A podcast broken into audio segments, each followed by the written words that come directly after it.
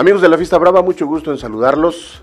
Estamos partiendo plaza y en esta ocasión, en nuestro ya acostumbrado set, eh, tenemos la grata visita del matador de toros aguascalentense Héctor de Granada, quien eh, ya desde hace tiempo también eh, viene realizando pues trabajos, labores de docencia taurina y a fe nuestra de que lo hace muy bien porque varios de los actuales toreros matadores de toros ya que están vigentes y dando mucha guerra dentro del ambiente taurino, tanto de México como de España o del extranjero, pues son prácticamente o han pasado por él. Así es que le agradecemos mucho a Héctor de Granada que esté con nosotros, mi querido Héctor. Adiel, muchísimas gracias por la invitación. Bien, pues este, cuéntanos, Héctor. Eh, una cosa es ser matador de toros, jugarse la vida tarde a tarde en las plazas de toros. Y otra muy bonita debe ser el inculcar, el transmitir los conocimientos a, chavales que están empezando. Sí, totalmente, es una cosa muy diferente, es algo muy, muy bonito. La verdad, la experiencia que, he estado yo pasando estos años es impresionante, es didáctica, sigue uno aprendiendo. En esto del toro nunca dejas de aprender. Y ahora con los muchachos pues te refrescan todo lo que tú fuiste aprendiendo durante tu trayecto de tanto de maletilla hasta matador de toros. Y bueno, pues es muy interesante porque te digo, vas refrescando eso y vas aprendiendo junto con los muchachos. Eh, lo que acabas de decir es muy importante y muy interesante que evidentemente en esto de la fiesta de los toros nunca se deja de aprender.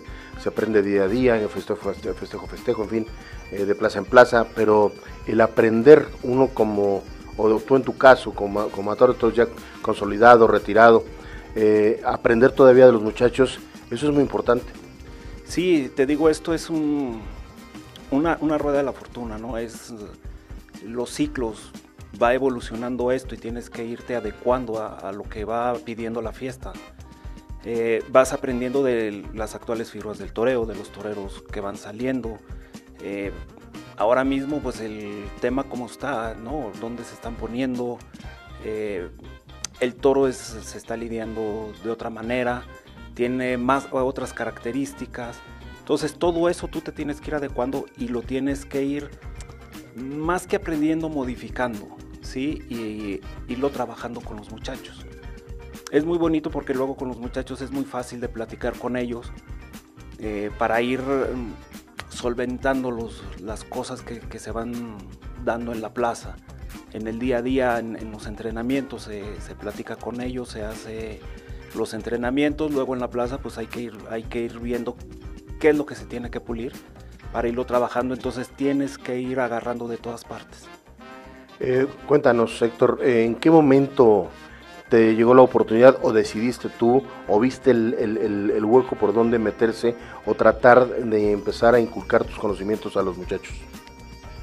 Bueno, esto ya como, como tal se dio de alguna manera también circunstancial. Yo ya estaba dejando de torear o ya había dejado de torear. Este, pues la verdad es que no tengo una profesión, entonces andaba buscando dónde acomodarme en cualquier sitio, ¿no? Cualquier trabajo. Estuve en varias partes, tuve un negocio propio. Y surgió la oportunidad dentro de la Academia Taurina Municipal, eh, cuando estaba de director Claudio Huerta. Sí, este, ahí, por situaciones que el matador Luis Fernando se tuvo que ir a España un tiempo, eh, yo estuve en, en su lugar. Cuando vuelve Luis Fernando, bueno, pues me reacomoda Claudio, me da la oportunidad de estar ahí en, en la academia y es como surge esto. Después, bueno, Claudio brinca a lo que es la, Escuela de Espectáculos Taurinos de México y a mí ahí me da el, apoyo para que me quede yo en su lugar durante los seis meses que le faltaban. Ya después de ahí este, viene el brinco a lo que es la, Escuela de Espectáculos Taurinos de México. Em, dos escuelas de alguna manera diferentes, porque en la academia eh, se trata a los muchachos desde que empiezan, desde que no saben agarrar un capote, una muleta. Y en espectáculos es tratar con muchachos que ya de alguna manera eh, se han vestido de luces. Sí, es, es diferente. Vamos, en la academia hay una estructura, ¿no? Los niños muy pequeños, cuando llegan, bueno, van con, algunos maestros y ahí van subiendo, ¿no? Hasta que se llegaba a la última etapa. de grado, sí, exactamente, según su evolución. Y acá en la de, de espectáculos sí tenemos muchachos que no se han vestido de luces, que son pequeños. Está entrenando con nosotros un muchacho José Jacob, que quizá ya lo han visto por ahí en algún festival. Tiene muchas cualidades, está muy chico, no podemos saber qué, qué pueda pasar, pero de entrada se le ve que tiene cualidades. Entonces, no estamos cerrados a, a, que sean ciertos muchachos. Aquí lo que, de, de, lo que se trata es ver de dónde se puede, se puede este, alimentar esta escuela. Eh, obviamente, pues es mucho trabajo y luego tienen que pasar ciertos uh, requisitos. Sí es, tiene que ser una disciplina muy, muy fuerte. Porque además, perdóname Héctor, porque además eh, eh, de lo que estás apuntando, de dónde agarrar nuevos valores, también tienen a muchachos de otros estados. Sí, claro, esto no está cerrado nomás a Aguascalientes, al contrario, es algo que nos, nos han estado pidiendo, eh, que tenemos que ver muchachos de cualquier sitio. Eh, se ha pensado en algunas convocatorias, no se han aterrizado, pero está ese plano de, de poder hacer algo para ver a, varios muchachos de, la República.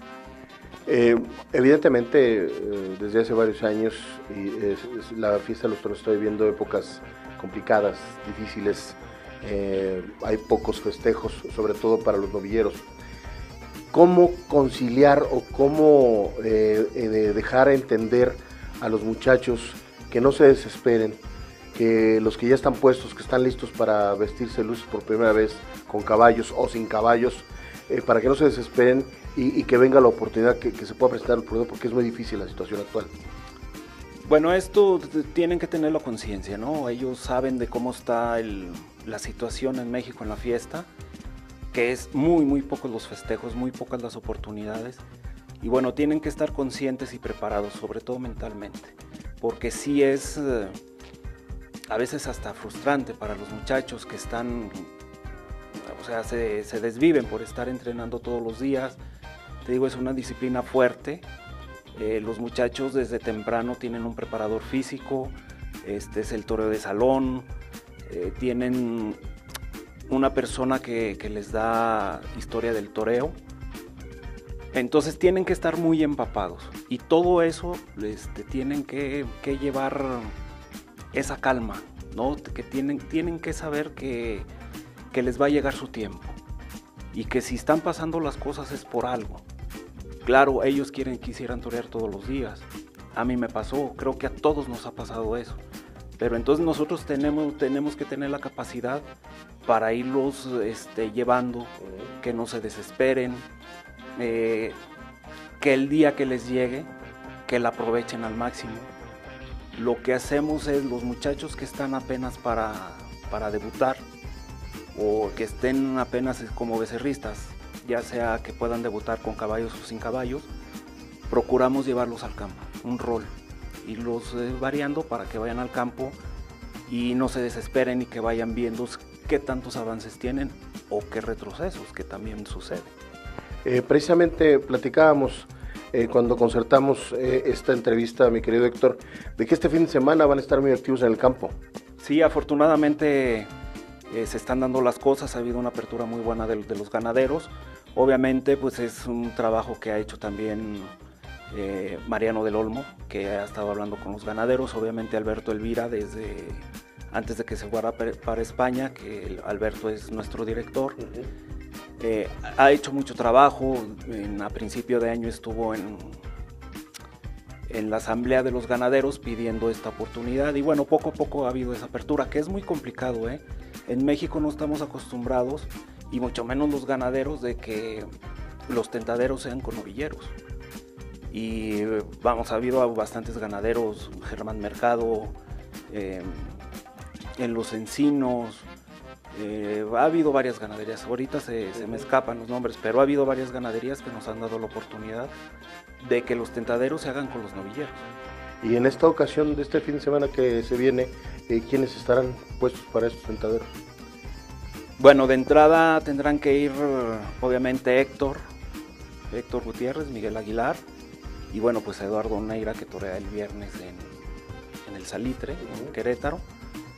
Y bueno, ya veremos a ver qué muchachos llevamos para, para las tres la, oportunidad que puedan tener. ¿Qué toreros eh, has visto crecer tú en tu desarrollo como, como instructor del toreo? Bueno, me ha tocado desde Nicolás Gutiérrez, eh, ha estado José María Hermosillo. Poco tiempo estuve que con estos muchachos, Diego Emilio, duró poquito tiempo, después él salió de, la escuela. Eh, se me van quienes. Diego Sánchez, pues son ellos los que han... Y los que acaban de mencionar. Claro, bueno, estos que están en, ese proceso para llegar a, matadores de toros. Déjenme contarles una anécdota también, eh, que hay ocasiones en las que, pues bueno, pues, eh, el torero siempre está eh, al descubierto en algún festejo. Y Héctor de Granada tuvo una actitud con un noviero de ellos, con José María Hermosillo, hace un par de años, si mal no recuerdo, en Pedro Escobedo Querétaro, en una novillada, y un novillo precisamente de los encinos le pegó una cornada muy grave de femoral. Y si no es por la oportuna, porque se sabe, porque conocen y, saben eh, por dónde puede estar el problema, eh, gracias a una oportuna intervención de Héctor de Granada cuando se le subió a la enfermería para taponarle con una mano, no sé, tú nos contarás esa herida tan tremenda que eh, sufrió José María Hermosillo. Sí, fíjate que fue algo impresionante porque era un lienzo, entonces callejón no hay estaba yo en, pues es un, cuartito, no sé para qué se usan esos lienzos, y estaba precisamente eh, un médico, y estábamos viendo la novillada cuando sucede eso, pues la reacción fue abrir la puerta y salir corriendo.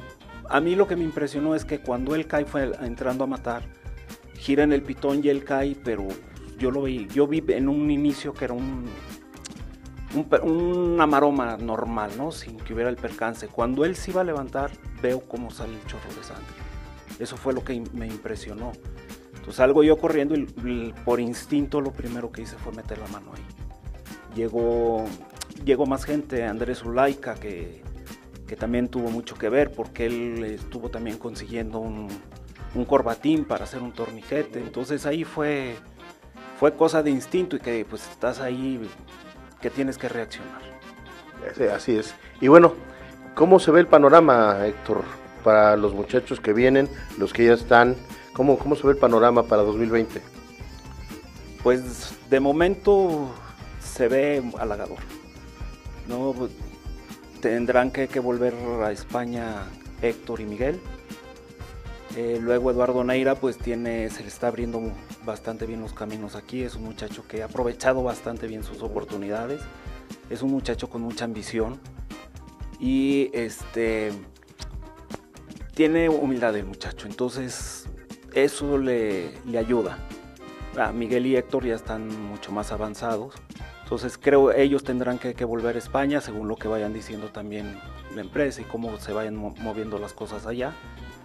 Y luego detrás pues vendrán otros muchachos, está por ahí un muchacho Daniel Prieto que no sabemos qué puede pasar, apenas irá a debutar en este mes y bueno, de ahí dependerá que, sigue. Y luego vienen otros muchachos atrás que están todavía más nuevos, que son este muchacho Mauricio Medina, que es de, de Michoacán, está otro muchacho Ángel Gabriel, él es de, de Puebla, y está otro muchacho de ahí es del norte, no recuerdo exactamente de qué parte, este Alfredo Palomares.